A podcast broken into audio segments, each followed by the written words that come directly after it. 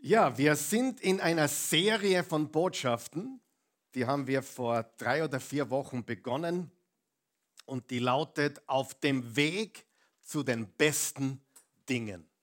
Und ich glaube, eines ist uns klar geworden oder muss uns klar sein, dass die besten Dinge des Lebens garantiert nicht Dinge sind, sondern andere Dinge sind.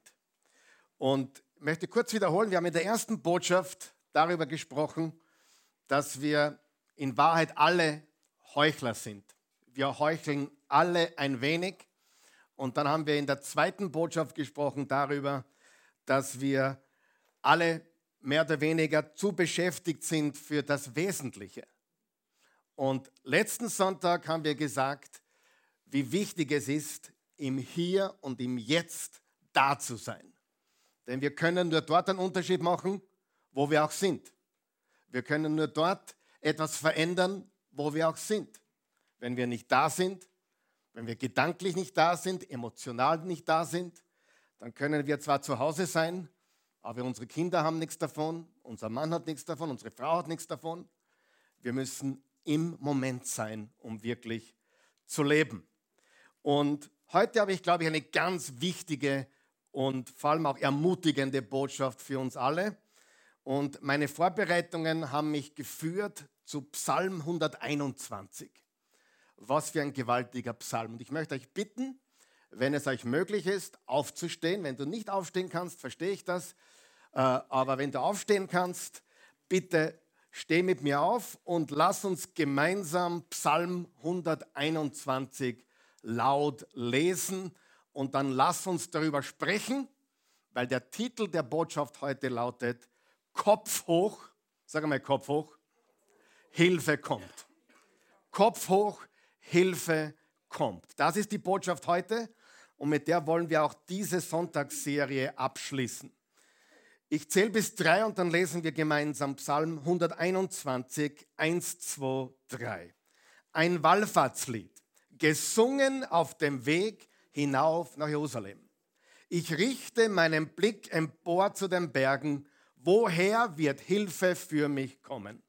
Meine Hilfe kommt vom Herrn, der Himmel und Erde geschaffen hat. Er bewahrt deine Füße vor dem Stolpern, er, dein Beschützer, schläft niemals. Ja, der Beschützer Israels schläft und schlummert nicht. Der Herr behütet dich, der Herr spendet dir Schatten und steht dir bei, damit dich am Tag die Sonne nicht sticht und in der Nacht der Mond dir nicht schadet. Der Herr wird dich behüten vor jedem Unheil. Er bewahrt dein Leben. Der Herr behütet dich, wenn du gehst und wenn du kommst, jetzt und für alle Zeit. Noch einmal, jetzt und für alle Zeit. Das ist das Wort des lebendigen Gottes. Ich möchte noch mal ganz kurz beten. Vater im Himmel, lass diese Worte heute in uns lebendig werden. Lass sie uns Kraft spenden, uns Mut machen in den Zeiten, in denen wir leben. Wir brauchen alle Hilfe. Jeder von uns kommt ohne Hilfe nicht weiter. Und diese Hilfe empfangen wir heute von dir in Jesu Namen. Amen. Ihr könnt Platz nehmen, wenn ihr möchtet. Ich glaube, jeder von uns, egal wie wir dastehen, jeder von uns braucht Hilfe. Besonders in Zeiten wie diesen. Wir brauchen Kraft. Und wenn es dir so geht wie mir, dann ist es manchmal peinlich, dass man Hilfe braucht, oder? Es könnte einem peinlich sein, Hilfe zu brauchen oder um Hilfe zu bitten, aber das sollte nicht so sein, denn wir alle brauchen Hilfe. Die Wahrheit ist, keiner von uns kommt ohne Hilfe durch. Wo wären wir ohne die Menschen, die uns auf dem Weg geholfen haben? Kennst du Menschen, die dir geholfen haben? Natürlich, wir alle kennen Menschen, die uns geholfen haben. Wir brauchen Stärke, wir brauchen Weisheit, wir brauchen Führung, wir brauchen Versorgung, wir brauchen Schutz, wir brauchen Gnade. Wir brauchen auch Erbarmen. Und vor allem in einer Zeit, wo so viele Überraschungen auf uns zukommen. Immer wieder und immer wieder. Wir brauchen echte Entlastung. Stimmt es? Wir brauchen echte Entlastung. Nicht das, was uns äh, vorgegaukelt wird an Entlastung oder an Lösungen, sondern wir brauchen wirklich Entlastung. Brauchst du auch Entlastung? Ich schon. Ich brauche Hilfe. Mir geht manchmal die Kraft aus. Mir geht manchmal die Weisheit aus. Aber ich weiß, wenn ich am Ende bin, dann beginnt er erst. Er ist nie zu früh, aber er ist auch nie zu spät. Das habe ich erfahren dürfen. Und so viele der Psalmen, ich liebe die Psalmen, wurden geschrieben für Pilger, für Reisende auf dem Weg. Wir befinden uns auf einem Weg. Und was ist unser Ziel? Reichtum? Nein. Was ist unser Ziel? Ein größeres Haus oder schönere Kleidung? Nein. Unsere, unser Ziel ist er selbst. Gott ist unser Ziel. Und dort gehen wir hin. Und der Psalmist, der diesen Psalm geschrieben hat, Psalm 121, seine Zuversicht liegt in der Größe seines Gottes. Und wenn du das noch nicht gemerkt hast, viele Menschen, die gesagt haben, sie brauchen Gott nicht, jetzt brauchen sie ihn. Ich bin überzeugt davon, dass viele Menschen jetzt an einem Punkt angekommen sind, wo sie selber nicht mehr weiter wissen. Und liebe Freunde, es wird nicht besser, sondern es wird wahrscheinlich noch steiler, aber wir haben eine Zuversicht. Und unsere Zuversicht ist nicht in Menschen, sondern Zuversicht ist unser Schöpfer Gott. Und man kann ihm vertrauen. Man kann ihm vertrauen, er ist gewaltig. Er ist ein gewaltiger Gott. Ich vertraue ihm jetzt seit 38 Jahren. Ich war 13 Jahre, als ich mein Leben Jesus gegeben habe. Ich vertraue ihm seit 38 Jahren. Ich kann dir sagen, ich bin durch alle Höhen und Tiefen gegangen. Ich war ganz oben und ich war ganz, ganz, ganz tief unten. Aber eines weiß ich, er war bei mir alle Tage meines Lebens. Und ich stehe heute da und ich fühle mich stark, nicht weil ich stark bin, sondern weil er mich stark gemacht hat. Und die Zuversicht, die wir brauchen, ist nicht die Regierung oder ein Entlastungspaket oder sonst irgendetwas. Die Zuversicht, die wir brauchen, die Zuversicht, die wir haben, ist unser allmächtiger Schöpfer, der uns durchträgt durch alle Zeiten des Lebens. Er kann helfen. Schauen wir uns noch einmal diesen Vers genau an, den Vers 1, da steht, ein Wallfahrtslied gesungen auf dem Weg hinauf nach Jerusalem. Eine andere Übersetzung sagt, ein Lied für den Aufstieg zum Tempel. Dieser Psalm 121 ist einer von 15 sogenannten Wallfahrtspsalmen oder Pilgerpsalmen. Was haben die Israeliten gemacht? Wenn du schon in Israel warst, weißt du, dass Jerusalem auf einem Berg ist. Ungefähr 800 Meter über dem Meeresspiegel. Auf der anderen Seite geht es hinunter, nicht weit zum Toten Meer. Das ist 400 Meter unter dem Meeresspiegel. Und von überall kamen die Israeliten zu den Festen und sie gingen hinauf, sag einmal hinauf, hinauf nach Jerusalem. Das war das Ziel. Und auf diesem Weg haben sie Lieder gesungen. Und da gibt es 15, nämlich Psalm 120 bis Psalm 134 die genau dafür geschrieben wurden.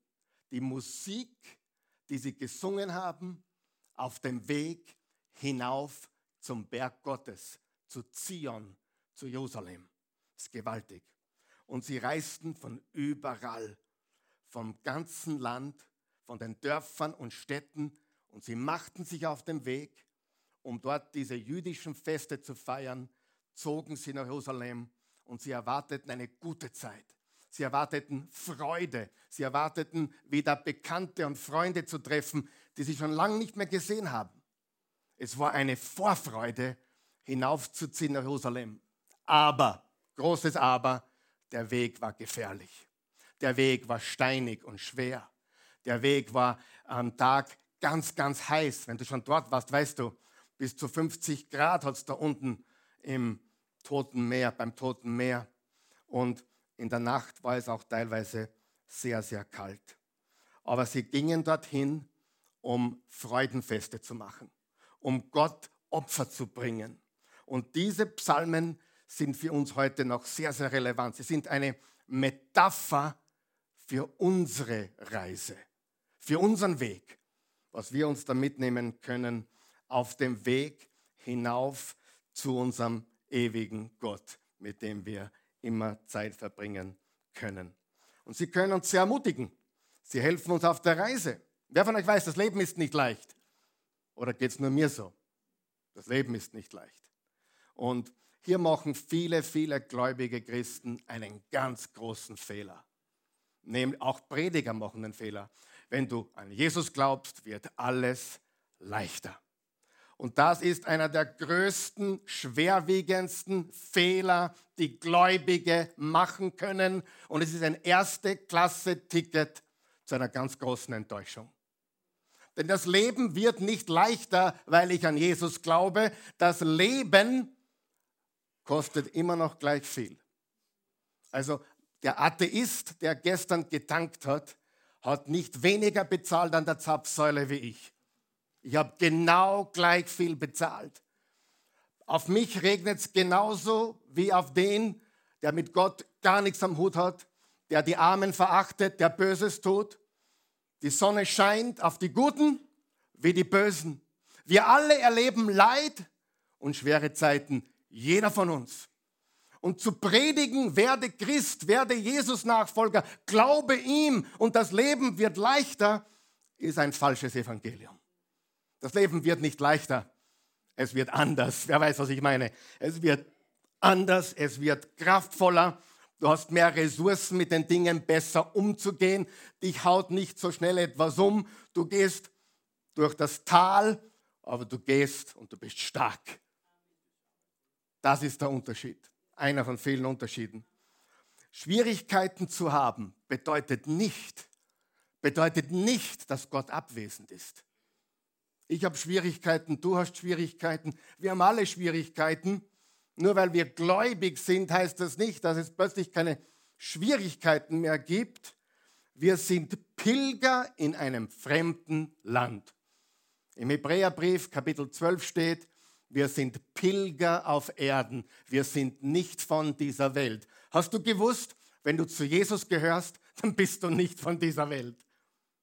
Das ist absolut wahr. Wir sind nicht von dieser Welt. Wir gehören zu einem anderen, zum anderen Staat, zu Gottes Reich. Wir haben zwei Staatsbürgerschaften. Vielleicht die österreichische, wenn du die österreichische hast, oder ein anderes Land, und die himmlische. Wir gehören nicht hierher, aber wir, wir leben hier.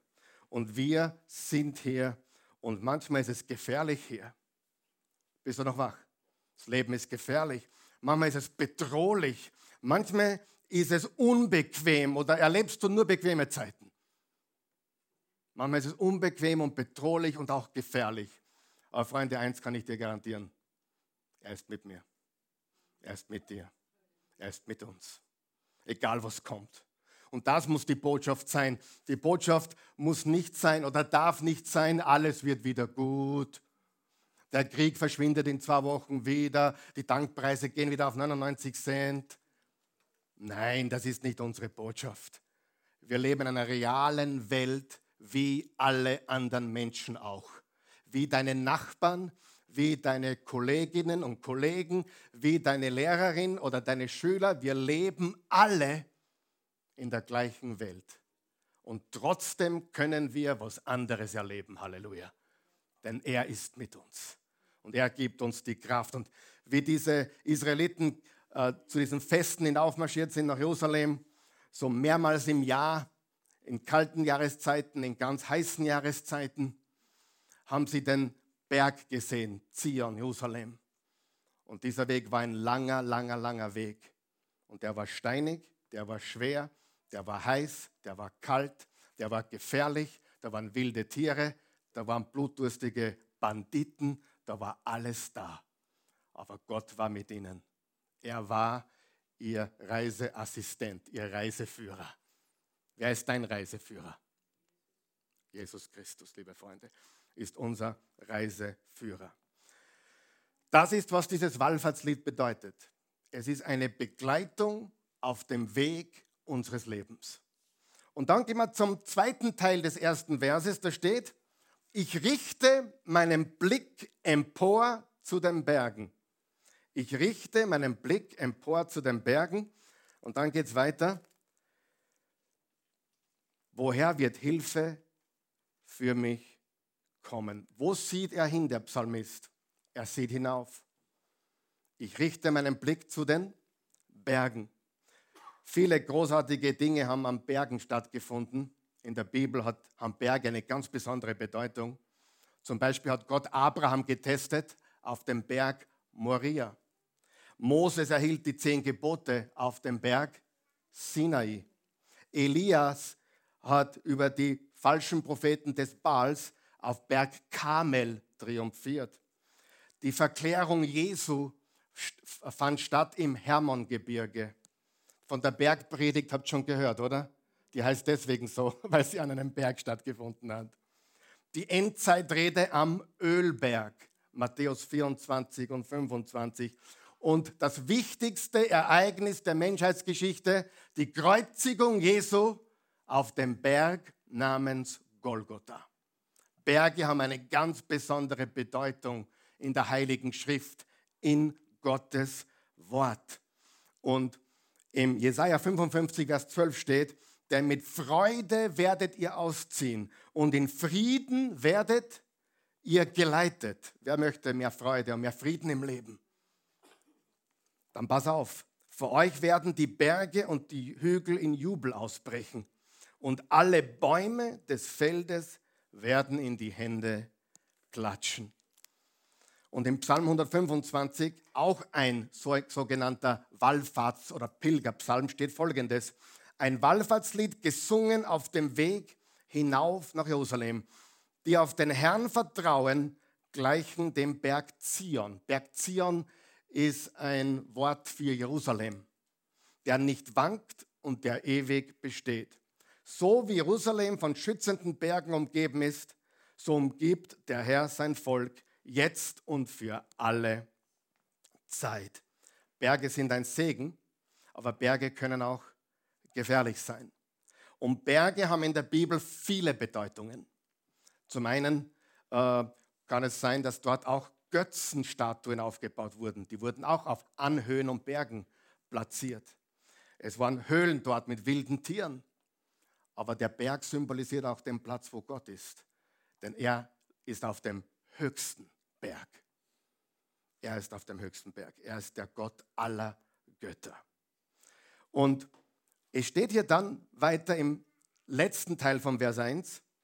Hast du es gelesen, was da steht? Es steht, im Vers 1 steht, ich möchte es nochmal lesen, ich richte meinen Blick empor zu den Bergen und dann ist ein Gedankenstrich und der ist ganz, ganz wichtig. Woher wird Hilfe für mich kommen? Ihr habt es früher so gelesen, ich richte meinen Blick auf die Berge, denn von dort kommt die Hilfe. Das steht aber nicht da. Wer von euch weiß, Berge können nicht helfen. Berge können nicht helfen. Es steht hier nicht, ich richte meinen Blick auf die Berge, denn dort kommt die Hilfe her, sondern dieser Wanderer, dieser Pilger, dieser Psalmist, der auf dem Weg ist hinauf Jerusalem, schaut auf zu den Bergen, denkt nach über den Weg, über alles, was vor ihm liegt und stellt sich die Frage, woher kommt meine Hilfe? Und die Antwort ist, nicht von den Bergen, von dem, der die Berge gemacht hat. Du musst über die Berge hinausschauen. Du musst über die Berge drüber schauen. Du musst hinaufschauen. Du musst nach vorne schauen. Du musst hinaufschauen. Mach das jeden Tag, wenn du aufstehst. Schau nach oben und schau nach vorne. Denn dort liegt die Kraft über die Berge hinaus. Er redet mit sich selbst. Er stellt sich die Frage, woher wird meine Hilfe kommen? Er spricht mit sich selbst. Wer spricht auch mit sich selbst? Jeder von uns spricht mit sich selbst. Schau nicht so komisch, wir tun das alle. Ist das gut oder schlecht? Ich finde es super. Ich finde Selbstgespräche genial. Warum? Weißt du, warum ich mit mir rede? Es gibt zwei Gründe. Erstens rede ich gerne mit gescheiten Leid. Und zweitens, noch wichtiger, höre ich gerne gescheiten Leuten beim Reden zu. Wir machen alle Selbstgespräche. Und er ist, dieser Pilger, stell dir das bildlich vor, dieser, dieser Israelit, diese Gruppe von Menschen, diese Familie ist auf dem Weg von ihrem Dorf unten im Tal, vielleicht unter dem Meeresspiegel, und es geht hinauf nach Jerusalem. Und auf diesem Weg schaut der Psalmist auf zu den Bergen. Und dann Gedankenstrich, Gedankenstrich, ganz wichtig. Woher wird meine Hilfe kommen? Und die Frage ist, woher kommt unsere Hilfe, wenn wir sie wirklich brauchen? Wo wenden wir uns hin, um Hilfe zu bekommen? Wo können wir uns hinwenden?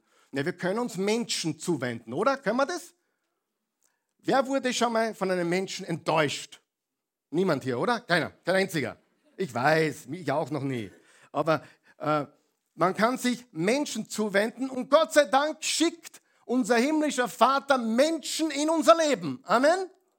Er schickt Menschen in unser Leben, die uns unterstützen, die uns helfen, die uns Führung geben, die uns zu Jesus geführt haben, die uns äh, im Glauben weiterbringen, die uns finanziell unterstützen, die,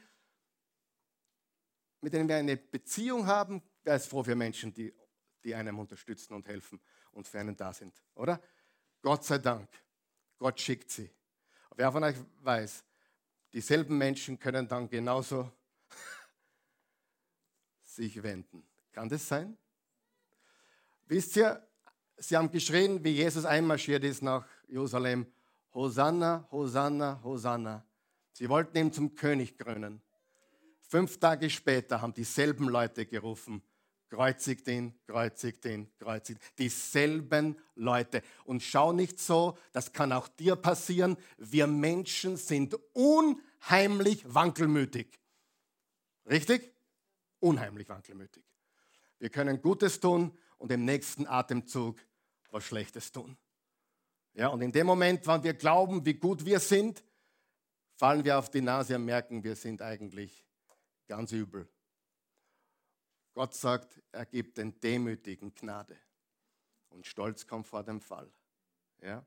Und das ist sehr, sehr wichtig. Unsere Hilfe kommt nicht von den Bergen. Das ist nicht die Botschaft hier.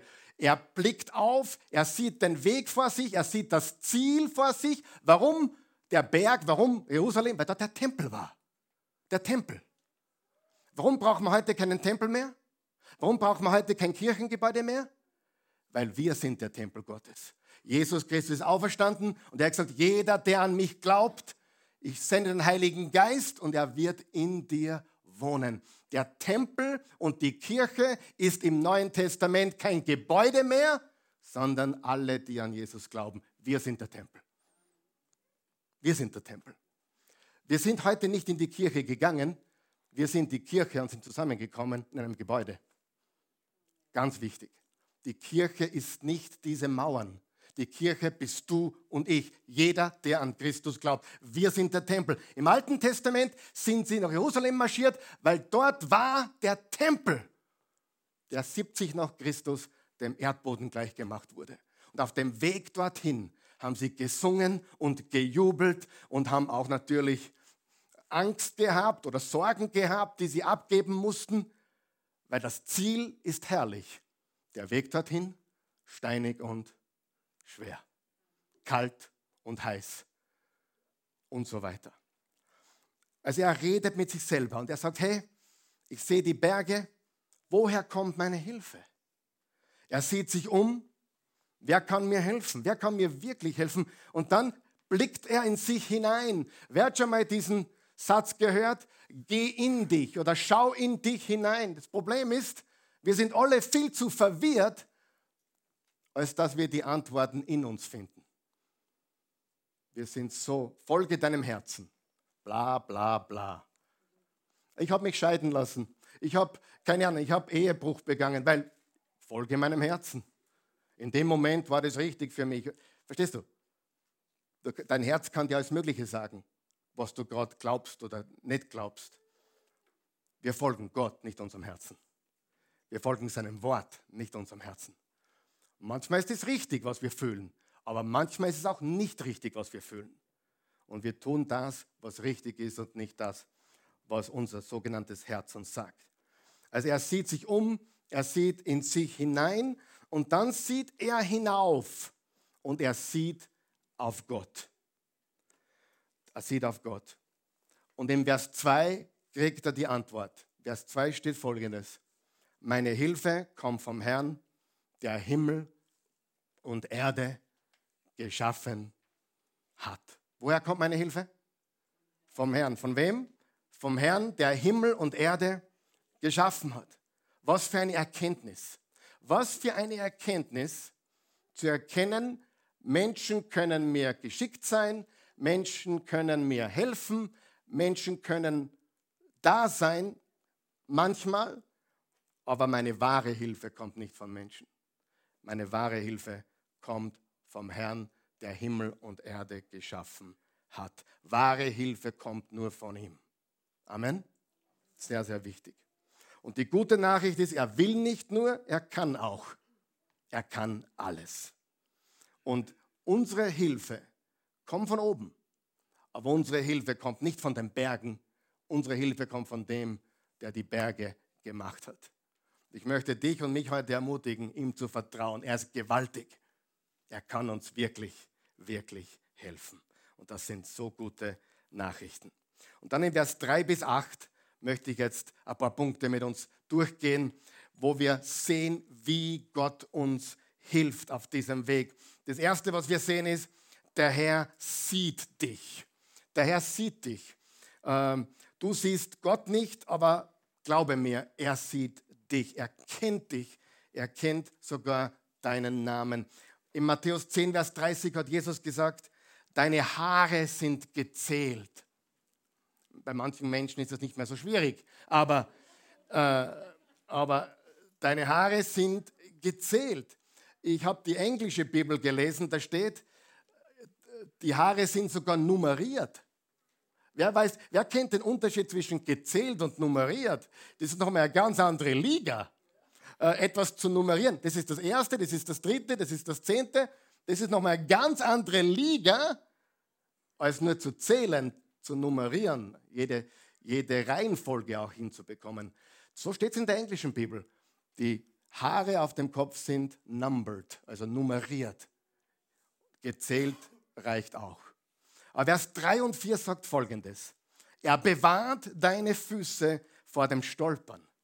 Er, dein Beschützer, schläft niemals. Ja, der Beschützer Israels schläft und schlummert nicht. Er sieht dich. Er weiß ganz genau, wie es um dich steht. Und du sagst jetzt, naja, aber ich kann mir das nicht vorstellen. Glaub mir eines. Glaub mir eines. Nicht, weil ich da stehe und diese Worte sage, aber die Tatsache, dass du jetzt diese Worte hören darfst, egal ob von mir oder einem anderen Pfarrer oder Prediger, oder das ist irrelevant, wer es sagt.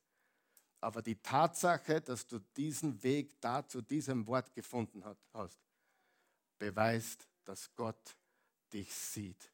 Und Gott weiß oder wusste, dass du bereit bist. Ja? Warum? Ich habe mich oft gefragt, warum interessiert es so viele Nüsse, was wir hier machen? Sie sind nicht bereit. Sie sind nicht hungrig.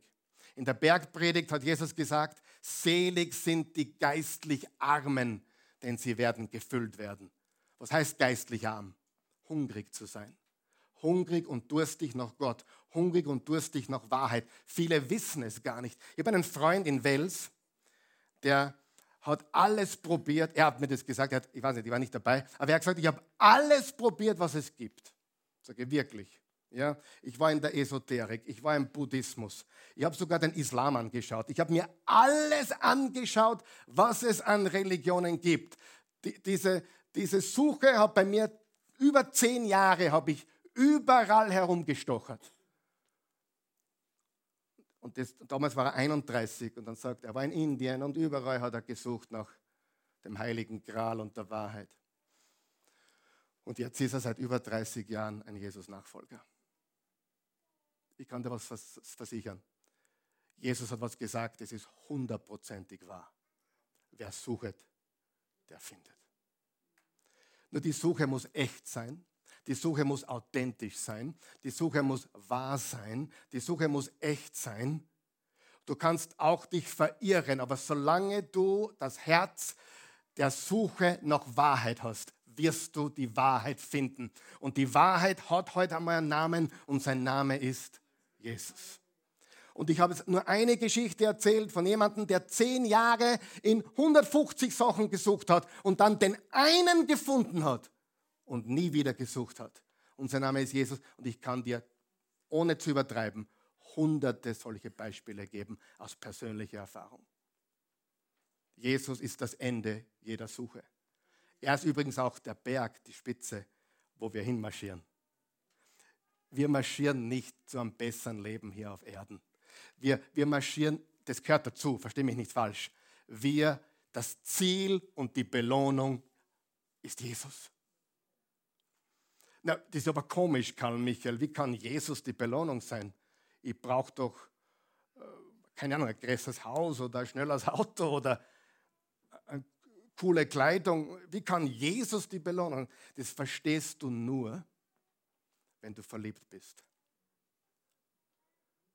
Das verstehst du nur, wenn du verliebt bist. Denn wenn du verliebt bist, meine, meine Frau und mich als Beispiel, 33 Jahre, ich war lieber in einer 3x3 Meter Gefängniszelle mit meiner Frau, als in einem großen Haus einsam und alleine. Wenn du den Richtigen an der Hand hast, geht es dir nicht um Dinge, sondern um ihn. Und das verstehen nur die, die das erste Gebot, was Jesus gesagt hat, leben. Du sollst den Herrn, deinen Gott lieben, von ganzem Herzen. Wenn du das geschnallt hast, denkst du nicht mehr an ein besseres Leben hier und da, wo, Gott, du hast mich schon wieder enttäuscht. Eigentlich wollte ich eine coole Freundin. Ja, äh, oder oder jetzt, jetzt, jetzt habe ich gebetet für diesen tollen Typen, aber nichts ist geworden. Andere hat er sich genommen. Äh, Gott, du hast mich so enttäuscht, du hast nichts verstanden. Gott enttäuscht dich nie. Er, er gibt dir nur nicht alles, weil er ein guter Vater ist. Und wenn du verstanden hast, wie wunderbar es ist, Jesus zu lieben, dann suchst du nicht mehr die Dinge, du suchst nur mehr ihn. Und das ist der Berg, wo wir hingehen. Mit ihm, die Gemeinschaft mit ihm, er ist das Ziel. Und nur so macht der Satz, der Weg ist das Ziel auch einen Sinn. Alles andere kannst du in der Pfeifen rauchen. Das hätte ich jetzt nicht sagen sollen, aber es ist okay, oder? Schau, du musst eines wissen. Der christliche Glaube ist kein Wunschkonzert. Jesus ist auch kein Weihnachtsmann und schon gar nicht der Osterhase. Er ist das Christkind, das ist richtig. Nur er ist groß geworden und ist als 30-Jähriger von uns am Kreuz gestorben. Ich glaube ans Christkind. Aber an den einen, der groß geworden ist. Ich glaube glaub an das Christkind, das für uns am Kreuz verblutet ist, ins Grab gelegt wurde und auferstanden ist. Nicht dieses Christkind mit den Engelflügeln. Das ist nicht wahr. Aber das Christkind ist Jesus Christus, der Sohn Gottes. Ähm, und wenn wir geistlich hungrig sind, dann sehen wir diese Dinge. Im Vers 3 bis 4 steht noch, noch einmal, er bewahrt deine Füße vor dem Stolpern. Er, dein Beschützer, schläft niemals. Ja, der Beschützer Israels schläft und schlummert nicht. Im Philippa 4 steht, sorgt euch um nichts, sondern lasst in allen Lagen eure Bitten durch Gebet und Fürbitte mit Danksagung vor Gott laut werden. Und der Friede Gottes, der alles Verstehen übersteigt, wird eure Herzen und eure Gedanken bewahren in Christus Jesus. Und dann hat der Apostel Petrus gesagt, alle eure Sorge werft auf ihn, denn er kümmert sich um euch. Lesen wir jetzt gemeinsam laut. Alle eure Sorge werft auf ihn, denn er kümmert sich um euch. Er ist da, du kannst schlafen, weil er ist sowieso wach. Hast du dir schon mal überlegt? Du hast eine schlaflose Nacht. Du kannst ruhig schlafen gehen. Er schlaft nicht, er ist wach. Und er schaut auf die Seinen. Zweitens, der Herr behütet dich. Er beschützt dich, er bewahrt dich. Im Vers 5 bis 6 steht, der Herr behütet dich, der Herr spendet dir Schatten und steht dir bei, damit dich am Tag die Sonne nicht sticht und in der Nacht der Mond dir nicht schadet. Das können wir vielleicht nicht so verstehen in der heutigen Zeit, aber wenn du schon in Israel warst, weißt du, wie heiß es dort sein kann. Vor allem unten am Toten Meer, wie wir raufgegangen sind nach Masada, da kann es so erdrückend heiß sein, auch ein, ein Hügel, Masada. Ähm, da kann es so erdrückend heiß sein, dass dir die Luft ausgeht. Es ist wirklich ein großes Problem. Und die Nächte waren nicht ungefährlich. Wie gesagt, wilde Tiere und Banditen und so weiter. Und Gott ist groß. Er schützt uns am Tag und er schützt uns in der Nacht. Vers 7 und 8 steht, der Herr wird dich behüten vor jedem Unheil. Er bewahrt dein Leben. Der Herr behütet dich, wenn du gehst und wenn du kommst. Jetzt und für alle Zeit. Ich liebe diesen Satz. Jetzt und für alle Zeit. Schreib dir vier Dinge auf. Erstens, der Herr bewahrt dich vor oder in Bösem. Er bewahrt dich in Bösem. Das zweite, der Herr bewahrt dein Leben, deine Seele. Ja? Der Herr bewahrt uns jeden Tag. Jeden Tag ist, ist er mit uns. Und der Herr bewahrt uns in alle Ewigkeit. Und nichts ist außerhalb seiner Kontrolle. Er sieht alles, er weiß alles. Und dann im Vers 8 noch einmal, der Herr behütet deinen Ausgang und deinen Eingang von nun an bis in Ewigkeit. Das ist eine wörtliche Übersetzung. Eine wörtliche Übersetzung, die sagt, der Herr behütet deinen Ausgang und deinen Eingang von nun an bis in Ewigkeit. Zeit und Ewigkeit. Gott schützt uns und behütet uns in der Zeit und in der Ewigkeit. Er sorgt für uns in Zeit und Ewigkeit. Wer hat schon gemerkt, Zeit ist was ganz Komisches. Zeit ist total komisch. Denk einmal drüber nach. Ein sechsjähriges Kind, 20. Dezember, vier Tage bis Heiligabend. Das sind Jahrzehnte gefühlt. Richtig? Jahrzehnte gefühlt. Für ein sechsjähriges Kind, die Zeit spielt einen Streich. Es sind wenige Stunden, aber es kommt dem Kind vor wie eine halbe Ewigkeit. Ab 50 spätestens blinzelst du einmal und es ist wieder ein Jahr vergangen. Ist schon wieder, ist nicht so? Die Zeit vergeht unfassbar schnell. Und aber Zeit ist sein Werkzeug, um uns Weisheit und Perspektive zu bringen. Mose hat gesagt, Herr, lehre uns zu erkennen, wie kurz unsere Tage sind, damit wir weise werden. Damit wir weise werden. Das ist unglaublich wichtig. Und eines ist ganz, ganz sicher, nichts kann dich von seiner Liebe trennen. Blick auf, woher kommt deine Hilfe? Unsere Hilfe kommt vom Herrn, dem Schöpfer von Himmel und Erde.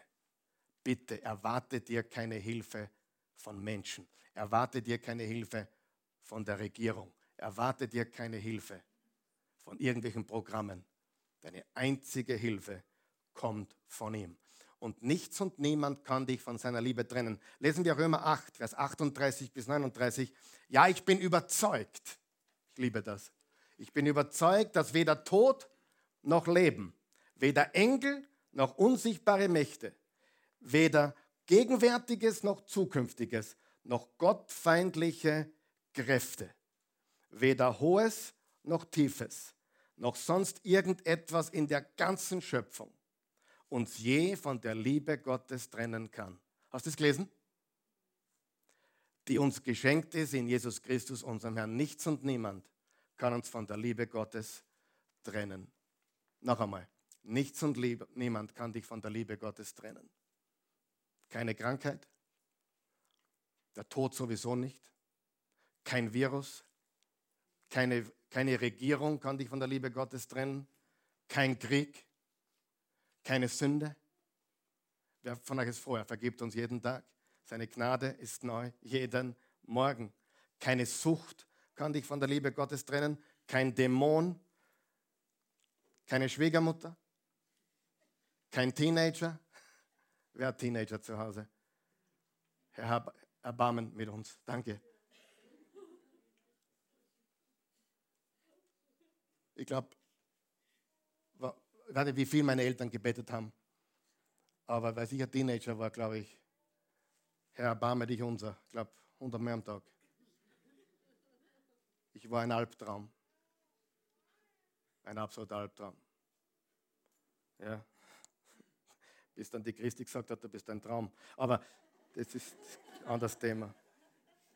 Ich habe es eh nicht geglaubt. Aber, aber nichts und niemand, nichts und niemand kann uns von seiner Liebe trennen. Nichts. Leute, lasst uns aufhören zu hoffen, dass von da oben, also von der Regierung oder vom Staat, was kommt. Dort kommt keine Hilfe, vor allem nicht die, die wir wirklich brauchen. Die Hilfe kommt vom Herrn, dem Schöpfer von Himmel und Erde. Jetzt kommt der große Knackpunkt. Das klingt alles so wunderbar. Und du sagst, na, das spiele ich überhaupt nicht. Das, das kann ich mir alles gar nicht vorstellen. Diese Verheißungen, alles, was wir heute gesagt haben, alles, gilt nur für die, die Gott kennen. Die, die ihn kennen. Und wenn du sagst, na, das, ich weiß nicht, ob ich das, das so nehmen kann, ich weiß nicht, ob das für mich wahr ist, dann solltest du dir die Frage stellen, kennst du ihn? Hast du eine Beziehung zu ihm? Und wie, wie können wir sicherstellen, dass das alles für uns gilt? Indem wir Teil seiner Familie werden. Teil der Familie Gottes. Wie werden wir Teil der Familie Gottes? Es ist total einfach. Aber für die meisten Menschen überhaupt nicht leicht. Warum ist es nicht leicht? Weil du demütig werden musst. Du musst sagen, Herr Jesus, ich bin am Ende. Ich demütige mich vor dir. Ich brauche Hilfe. Ich bin ein Sünder. Ich brauche Erlösung. Ich brauche ewiges Heil. Werde Teil seiner Familie. Was hat Johannes 1, Vers 12 gesagt? alle, die ihn aufnahmen und an ihn glaubten. Denen gab er das Recht, Kinder Gottes zu heißen. Jetzt kommt der Einwand, ist nicht jeder Mensch ein Kind Gottes? Danke für die Frage. Nein, jeder Mensch ist ein geliebtes Geschöpf Gottes. Jesus hat unmissverständlich gesagt, durch den Glauben an ihn werden wir seine Geschwister. Du bist ein Bruder und eine Schwester von Jesus, wenn du ihn annimmst. Und was er am Kreuz für dich getan hat, wirst du sein Bruder, seine Schwester. So steht es im Hebräerbrief. Das heißt, wenn wir die Geschwister Jesus sind, haben wir den gleichen Papa, oder? Unser Vater im Himmel, geheiligt werde dein Name. Liebt Gott jeden Menschen? Ja. Wollen wir diese Botschaft allen Menschen zugänglich machen?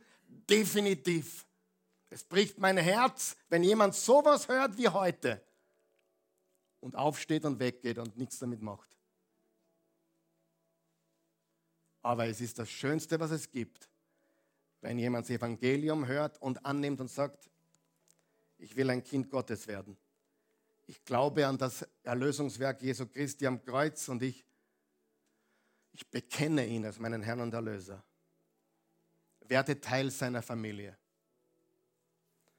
Und dann pflege diese Beziehung täglich, jeden Tag. Pflege diese Beziehung. Eine Beziehung muss gepflegt werden, richtig? Sonst wird sie alt oder verstaubt sie. Aber er ist mit uns alle Zeit. Sieh noch einmal. Alle Menschen sind auf dem Weg in dieser Welt und sind den gleichen Dingen ausgesetzt. Den gleichen Dingen. Mit dem einen Unterschied ein Jesus-Nachfolger weiß, er ist mit uns. Er ist bei uns alle Tage bis ans Ende der Zeit. Matthäus 28, Vers 20, ich bin bei euch alle Tage bis ans Ende der Welt. Hebräer 13, 5, ich werde euch nie verlassen, nie im Stich lassen. Bitte, hab keine Angst. Vertraue dem Schöpfer von Himmel und Erde. Er ist gewaltig. Er ist gewaltig. Er ist gewaltig. Und wenn ich so mir die Landschaft anschaue, was mir sehr, sehr weh tut, wenn ich Christen beobachte, die die letzten zwei Jahre richtig abgestumpft sind, lau geworden sind. Ich sehe es überall, nicht nur hier. Ich meine, bei euch brauche ich nicht viel drüber nachdenken. ihr seid da, ihr wollt Jesus folgen, davon gehe ich aus. Aber vielleicht bist du da, aus welchem Grund auch immer.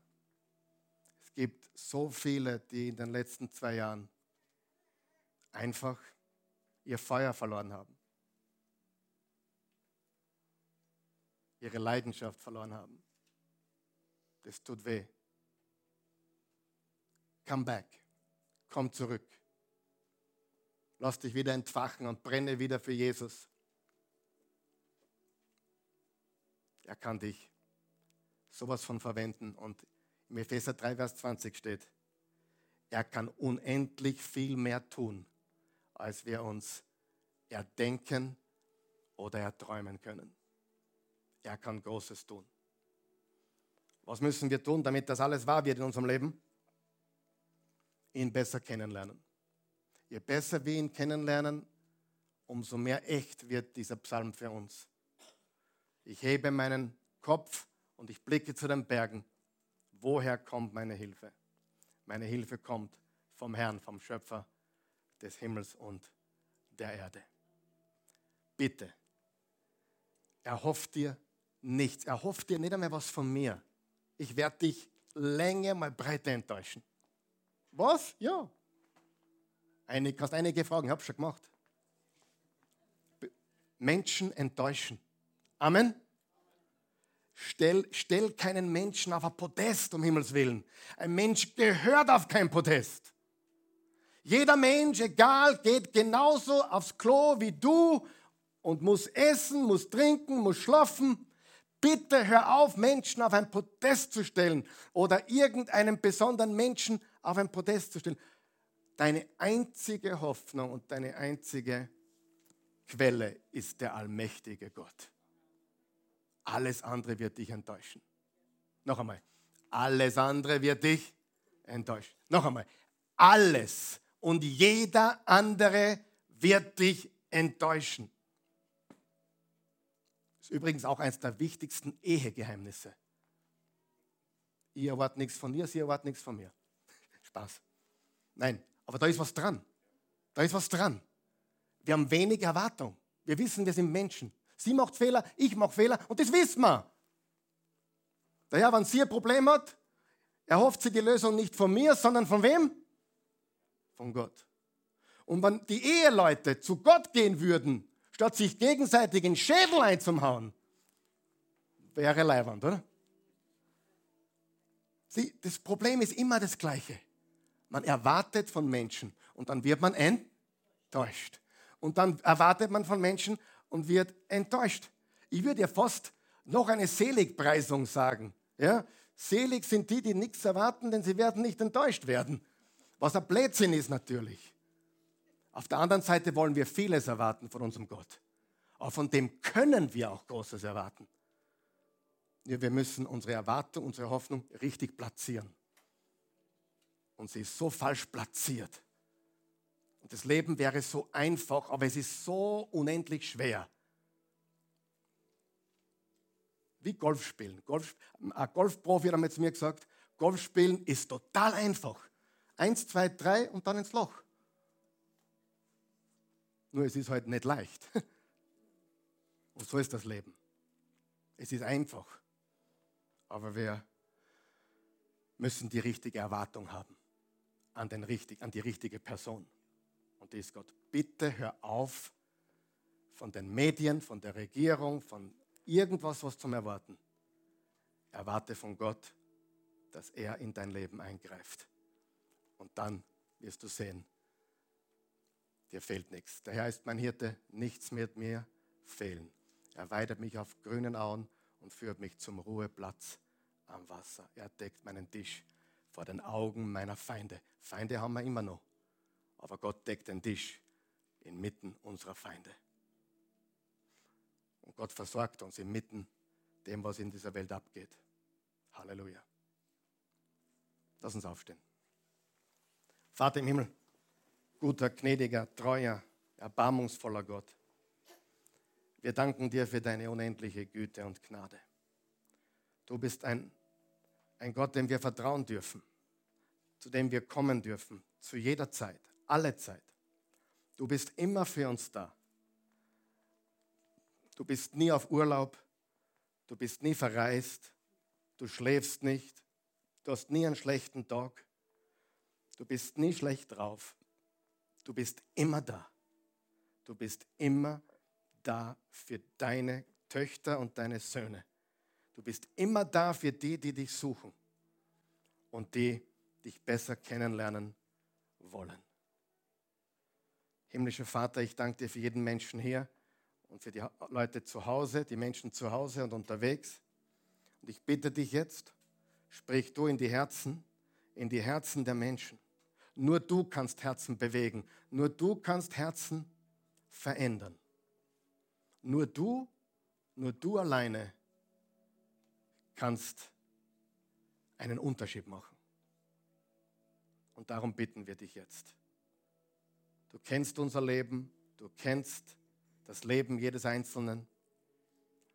Und wir vertrauen dir jetzt unser ganzes Leben an. Jeden letzten Winkel unseres Lebens. Wenn du hier bist heute oder zusiehst zu Hause oder unterwegs oder wo immer du bist und du möchtest das, was du heute gehört hast, erleben. Du möchtest diese Gewissheit, dass du Gott vertrauen kannst, dass du möchtest diese Zuversicht haben. Es gibt nur einen Weg und sein Name ist Jesus. Im Römer 10, Vers 9 hat Paulus gesagt, wenn du mit dem Mund bekennst, Jesus ist Herr, und mit dem Herzen an seine Auferstehung glaubst, bist du gerettet. Mit dem Mund bekennen, Jesus ist Herr, mit dem Herzen an seine Auferstehung glauben und du bist gerettet. Jesus selbst hat gesagt, in Johannes 3, Vers 16, so sehr hat Gott die Welt geliebt, dass er einen einzigen Sohn gab, damit jeder, der an ihn glaubt, glaubt, ihm vertraut, nicht verloren geht, sondern ewiges Leben hat. Johannes hat im 1. Johannes 5, Vers 11 gesagt, wer den Sohn hat, hat das Leben. Wer den Sohn Gottes nicht hat, hat das Leben nicht. Um das zu erleben, was du heute gehört hast, diese Erkenntnis, diese Sicherheit, dieser Schutz, dass Gott dein Behüter und dein Bewahrer ist, muss dein Kind Gottes werden. Bist du bereit, das zu sein? Dann bete mit uns. Sag lieber, Vater im Himmel, ich komme zu dir, wie ich bin ich bin ein Sünder. Ich brauche einen Retter. Bitte verzeih mir alle meine Sünden, auch die, die ich nicht kenne, die mir unbewusst waren. Verzeih mir alles. Reinige mich von aller Schuld. Ich möchte jetzt mein Leben in deine Hände legen. Jesus Christus, du bist der Sohn Gottes Du bist von den Toten auferstanden. Du bist für meine Sünden gestorben. Du lebst. Leb jetzt in mir. Ich gebe dir mein Leben. Ich empfange deines. Ich gehöre jetzt dir. In Jesu Namen. Amen. Amen. Haben wir es verstanden heute? Wem vertrauen wir? dem allmächtigen Gott, dem Schöpfer von Himmel und Erde. Können wir den Medien vertrauen? Nein. Können wir der Regierung vertrauen? Nein. Können wir dem Pastor vertrauen? Auch nicht. Ein bisschen schon. Ja? Versteht ihr, was ich sage? Es ist so wichtig, es ist so unendlich wichtig, dass wir Personenkult, Regierungskult, dass wir Hoffnung auf irgendwas anderes oder jemanden, dass wir einen Schlussstrich ziehen. Wir beten für die Regierung, wir beten für Menschen, wir beten für den Pastor, wir beten füreinander. Aber unsere Hoffnung ist nur einer. Jesus Christus, der allmächtige Gott. Sonst wirst du ständig enttäuscht. Und wenn du enttäuscht bist, geht es dir nicht gut. Und wenn du aber weißt, er enttäuscht dich nie, Menschen immer wieder, dann kannst du besser leben. Ist nicht so. Amen.